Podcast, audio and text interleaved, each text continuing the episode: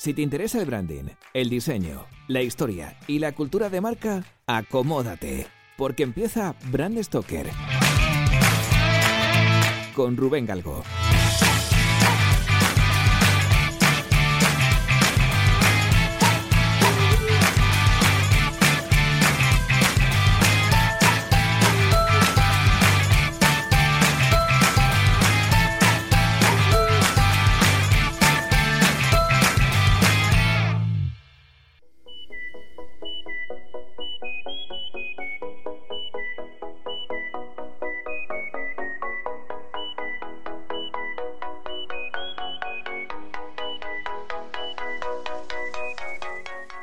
La capacidad de mamar es innata en todos los mamíferos. De hecho, los humanos aprendemos este proceso dentro del útero de nuestras madres al succionar y deglutir el líquido amniótico.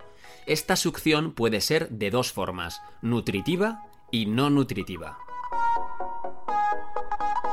Mediante la succión no nutritiva practicamos la succión nutritiva, la deglución e incluso la respiración y por otro lado estimulamos los músculos de la cara, nos tranquilizamos y satisfacemos una libido muy primaria. Por eso, cuando le ponemos a nuestros hijos un chupete, entran en un estado de relax muy placentero. Y cuando decimos chupete, nos referimos al chupón, a la chupeta, al tete, al bobo, al serrucho, al chupo o al pipo, es decir, a un pezón de caucho, plástico o silicona que se le mete en la boca a los bebés para calmarlos. Por eso los norteamericanos lo llaman, con muy buen tino, pacifier, es decir, el que hace la paz o pacificador. Lo cierto es que el chupete como tal es citado por primera vez en 1473 en un libro titulado Guía sobre los niños pequeños, obra de un médico alemán llamado Bartholomaus Mettlinger. Entre los siglos XVII y XIX era habitual calmar a los recién nacidos con pequeños juguetes de dentición hechos de coral, marfil o huesos. También se usaban trozos de tela anudados en los que se introducía azúcar y se daba forma de pezón. Otra opción eran los anillos de goma o directamente se les ofrecía un trozo de carne atado con una tela, y si aún así el crío no se tranquilizaba, empapaban la tela en brandy. Durante mucho tiempo, estos chupetes rudimentarios no eran bien vistos por la gente pudiente, ya que no eran precisamente muy higiénicos, y se consideraban un remedio exclusivo de los plebeyos, hasta que llegamos a 1901. En ese año, el farmacéutico neoyorquino Christian W. Meinecke patentó una serie de artilugios médicos que incluían una taza para escupir, un tubo rectal para autorretenciones y un consolador de bebés. Como veis, eran nombres muy pintorescos. De todos ellos, el que más éxito tuvo fue el consolador de bebés, que consistía en un pezón de goma de la India que iba unida a un escudo en forma de disco que evitaba que el pezón fuese tragado por el bebé al succionar. Los primeros pezones de goma se procesaban con azufre, lo que dejaba muy mal olor. Después se empezaron a pintar de blanco, pero el proceso los contaminaba con plomo. Entonces empezaron a surgir los primeros detractores. Si recordáis el podcast que le dedicamos a todo el branding de Kellogg's, la masturbación era una de las mayores preocupaciones de los primeros años del siglo XX. Pues bien, un destacado pediatra de Nueva York afirmó en 1908 que los niños que persisten en el hábito de chupar siempre se convierten en masturbadores. En fin, que el chupete siguió evolucionando. La goma de la India fue sustituida por el látex y la silicona y, superada la crisis de la masturbación, los críticos cayeron en la cuenta de que el abuso del chupete deformaba el paladar y torcía los dientes. En cualquier caso, en los años 30, los chupetes eran tremendamente famosos, gracias, en parte, a que tenían una forma muy similar a la que conocemos hoy, es decir, una tetina de goma, un aro alrededor y un asa para sostenerlo. Tras la Segunda Guerra Mundial, Alemania estaba totalmente sumergida en el denominado milagro económico. En paralelo, el país experimentó un fortísimo aumento de la natalidad durante los años 50, lo que supuso también la necesidad de disponer de mejores productos para los bebés. Durante los años previos a este baby boom, los odontólogos alemanes Wilhelm Walters y Adolf Müller descubrieron que los bebés amamantados tenían un número bastante menor de dientes torcidos. Investigaron a fondo la succión, el acto de beber y la lactancia materna, y como consecuencia inventaron la primera tetina con forma asimétrica, y por consiguiente la marca Nuuk.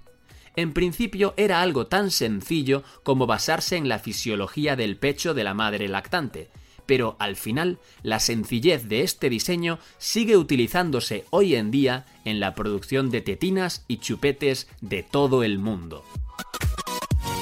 El primer claim comercial de la marca Nook fue natural y adecuada para la mandíbula, aunque inicialmente los consumidores fueron poco receptivos ante las tetinas asimétricas Nook, ya que no había información sobre el producto.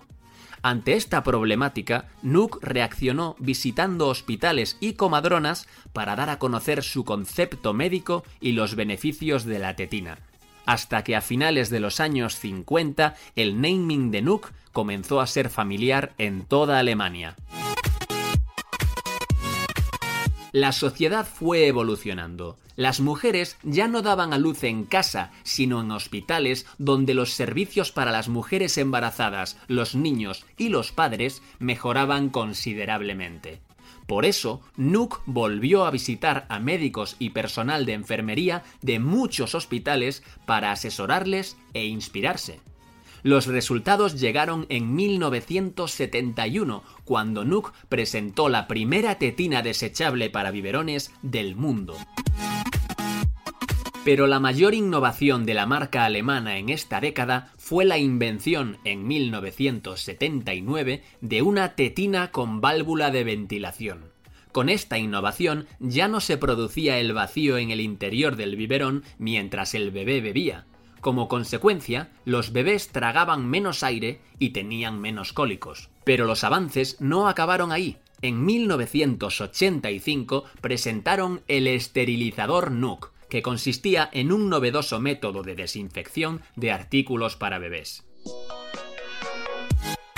Antes de acabar, tenemos que recalcar que los procesos de control de calidad, las tecnologías y las innovaciones supusieron nuevas mejoras en los productos de Nook y en 1998 se reinventaron de nuevo creando una taza antiderrame para ayudar a los niños a aprender a beber solos. Este avance trajo consigo acuerdos licenciatarios que decoraron los productos y los packagings de Nook con personajes como Snoopy, aunque una de sus mayores acciones comerciales fue diseñar una edición especial de chupetes en beneficio de UNICEF. En fin, amigos, esperamos que tras el programa de hoy la frase más simple que el mecanismo de un chupete desaparezca definitivamente de nuestra retaíla de chascarrillos y frases hechas.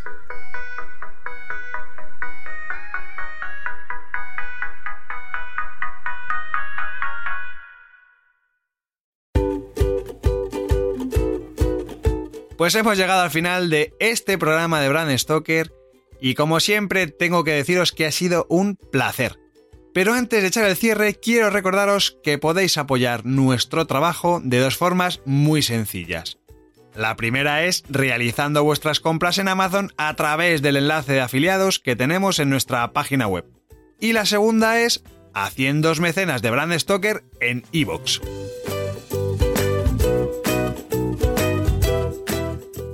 Brand Stoker es una iniciativa de Gallicus. Gallicus es el estudio especializado en creación y gestión de marcas que dirige Rubén Galgo.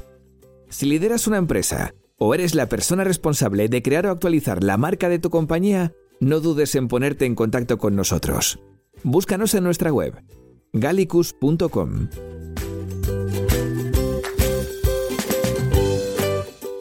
Ya sabéis que nos podéis seguir en Twitter, Facebook e Instagram, donde nos encontraréis con el usuario Gallicus Branding, o si lo preferís, me podéis seguir a mí a través del usuario Crenecito. Por supuesto, no olvidéis comentar este programa, darle a me gusta y compartirlo en vuestras redes sociales. Y si os habéis quedado con ganas de más, podéis escuchar más programas de Brand Stoker en iVoox y sobre todo en brandstoker.com. Muchas gracias por estar ahí y recordad, como dijo Paul Rand, el diseño es simple. Por eso es tan complicado. Hasta el próximo programa. ¡Chao!